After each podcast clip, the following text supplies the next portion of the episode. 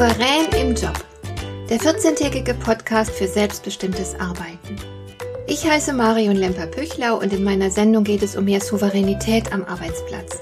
Du erfährst, wie du immer ein wenig über den Dingen stehst. So kannst du deine Ziele erreichen, du bewahrst dir deine Selbstachtung und du ziehst mehr Befriedigung aus deiner Arbeit. Lass dich inspirieren und mach das Beste aus jedem Arbeitstag. Es ist ganz bestimmt nicht souverän, sich unbedacht zu verhalten. Und umso schlimmer wird es, wenn dieses Verhalten dann auch noch der Karriere schadet.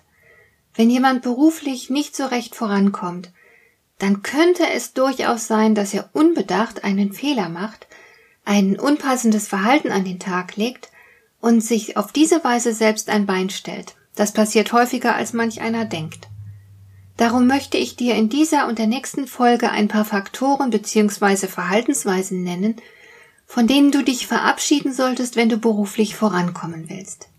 Ich habe 13 der besonders hinderlichen Gewohnheiten ausgewählt, aber es gibt natürlich noch weit mehr als diese 13. Die Anzahl möglicher Fehler, die ist ja fast immer beinahe unbegrenzt. Aber wenn du auf die Dinge, die ich dir hier erzähle, acht gibst, dann ist auf jeden Fall schon sehr viel gewonnen. Und wenn du nichts davon falsch machst, kannst du dir wirklich auf die Schulter klopfen und stolz auf dich sein. Also, legen wir los. Hier kommen nun 13 schwerwiegende Fehler. Nummer 1. Die körperliche Leistungsfähigkeit wird vernachlässigt.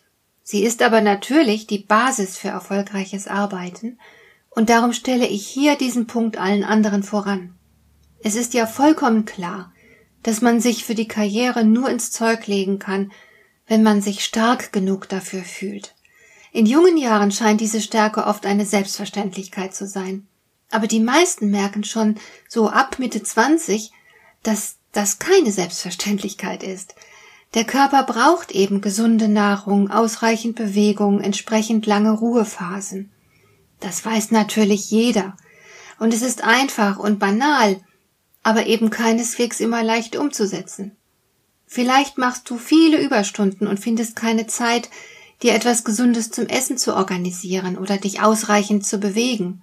Vielleicht arbeitest du so viel und so lange, dass du nach der Arbeit etwas Schönes erleben willst und dann viel zu spät schlafen gehst. Oder du hast neben dem Job noch allerlei familiäre Verpflichtungen, denen du nachkommen musst. Es geht aber nicht um deine Gründe oder gar deine Ausreden. Dem Körper ist es egal, warum du dich nicht angemessen um ihn kümmerst. Es ist schlichtweg eine Tatsache, dass deine Energie begrenzt ist und körperliche Vernachlässigung oder gar Ausbeutung sich eben nicht bezahlt macht. Höchstleistungen schafft man nicht, wenn man sich kaputt fühlt. Nummer zwei. Ein häufiger Fehler ist auch der Versuch, möglichst viel auf einmal zu schaffen und sich ein Multitasking zu versuchen. Ich sehe das immer wieder und ich erwische mich sogar selbst manchmal dabei. Du schaust auf den Bildschirm und arbeitest an einer bestimmten Aufgabe. Da kommt ein Anruf, den du entgegennehmen musst. Das tust du auch. Aber dein Blick ist nach wie vor auf den Bildschirm geheftet. Mental bist du nun sowohl bei deinem Anrufer als auch bei deiner Aufgabe. Und genau das funktioniert nicht. Es gibt kein Multitasking. Was passieren wird, ist Folgendes. Deine Aufmerksamkeit springt nun zwischen dem Anrufer und deinem Bildschirm hin und her. Das ist enorm anstrengend und zugleich ineffektiv, weil du dich dabei auf nichts richtig konzentrierst. Von dem, was der Anrufer sagt, bekommst du nur die Hälfte mit. Und er wird mitkriegen, dass du gar nicht richtig bei der Sache bist. Am schnellsten und effektivsten arbeitest du, wenn du deine volle Konzentration auf die jeweilige Aufgabe richtest. Multitasking ist ein Mythos. Nummer drei. Dies betrifft das Gegenteil von Multitasking, nämlich die Aufschieberitis. In jedem Job gibt es ungeliebte Aufgaben. Sie sind zum Beispiel furchtbar langweilig oder furchtbar anstrengend und ich gebe zu, manche Dinge erledigen sich von selbst, wenn man sie lange genug aufschiebt. Es gibt nämlich Aufgaben, die überhaupt nicht wichtig sind. Das passiert aber nur sehr selten. In der Regel quält einen das Unerledigte, und man gerät immer mehr unter Druck. Das alles kostet dich Energie. Der beste Rat, den ich dir hier geben kann, lautet Schluck die Kröte. Das bedeutet, Nimm dir gerade die Aufgaben vor, die du nicht leiden kannst. Am besten widmest du dich ihnen so schnell wie möglich. Denn es entsteht ein Hochgefühl, wenn du es schließlich hinter dir hast. Du bist erleichtert, du bist froh, was dir natürlich Schwung und Energie verleiht. Die nachfolgenden Aufgaben werden dir nun umso leichter von der Hand gehen. Du kannst es dir zur Gewohnheit machen, das Ungeliebte zuerst zu erledigen, am besten gleich früh morgens. Eine Gewohnheit, die sich auf jeden Fall auszahlen wird.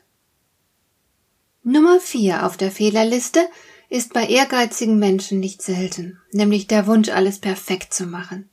Ich sehe das bei Mitarbeitern immer wieder, sehr viel seltener bei Führungskräften. Warum? Weil man als Perfektionist schlechte Aufstiegschancen hat. Perfektionisten wollen halt alles so gut wie irgend möglich machen. Das heißt, dass sie sich praktisch ganz schnell in Kleinkram verlieren. Sie können wichtig und unwichtig nicht unterscheiden. Auch hier ein Karriererat von mir, prüfe jeden Morgen erst einmal sorgfältig, welche Aufgaben heute im Mittelpunkt stehen sollten, weil sie nämlich den größten praktischen Nutzen bringen. Effektiv zu arbeiten ist besser als perfekt zu arbeiten. Du kennst bestimmt das Pareto-Prinzip. Mit 20% Aufwand schaffst du 80% Ergebnis. Und für die meisten Aufgaben reichen 80%. Und zwar vollkommen.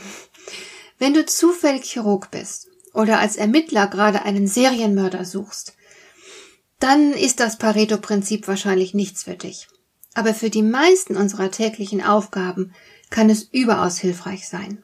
Du kommst im Leben weiter, du machst leichter Karriere und schaffst viel mehr weg, wenn du dich auf die wesentlichen Aspekte einer Aufgabe beschränkst und nicht alles perfekt machen willst.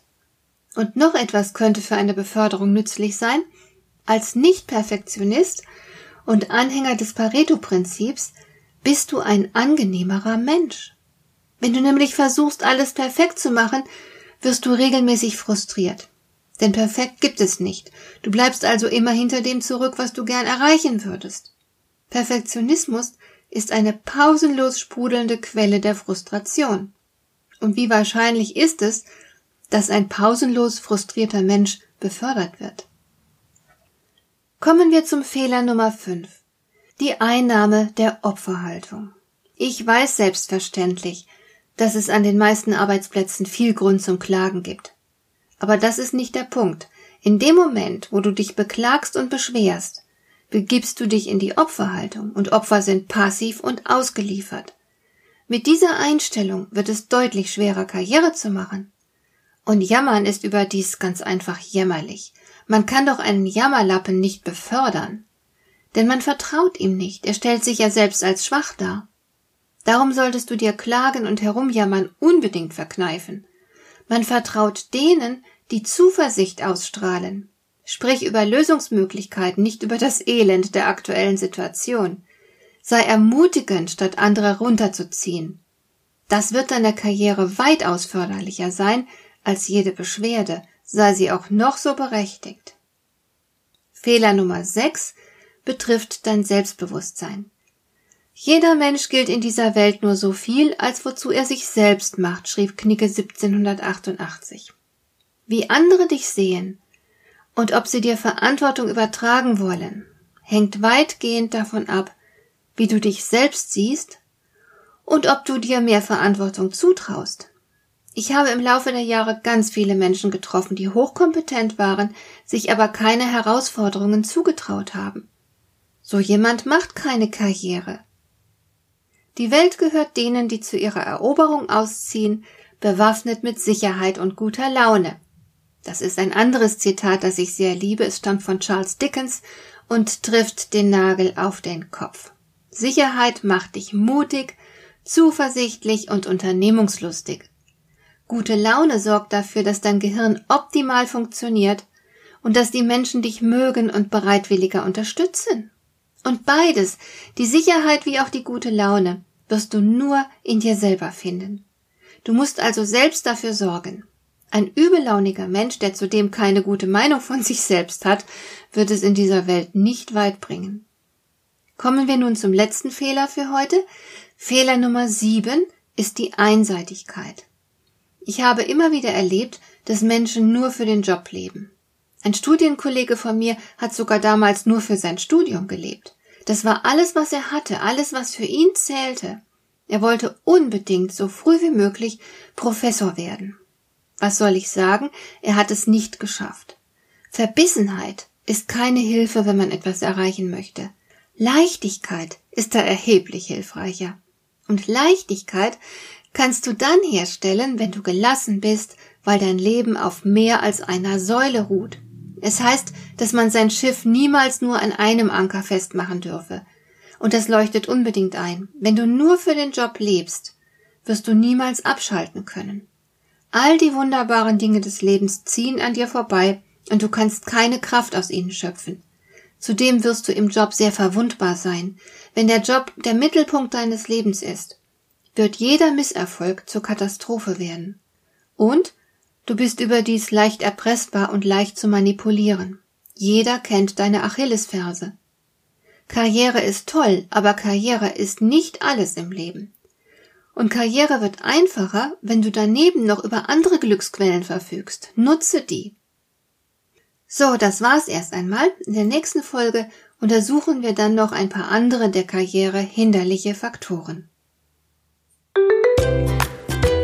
Hat dir der heutige Impuls gefallen? Dann kannst du jetzt zwei Dinge tun. Du kannst mir eine Nachricht schicken mit einer Frage, zu der du gerne hier im Podcast eine Antwort hättest. Du erreichst mich unter info@lemper-püchlau.de. Und du kannst eine Bewertung bei iTunes abgeben damit diese Sendung für andere Interessierte sichtbarer wird. Schön, dass du mir zugehört hast. Bis zum nächsten Mal eine gute Zeit für dich.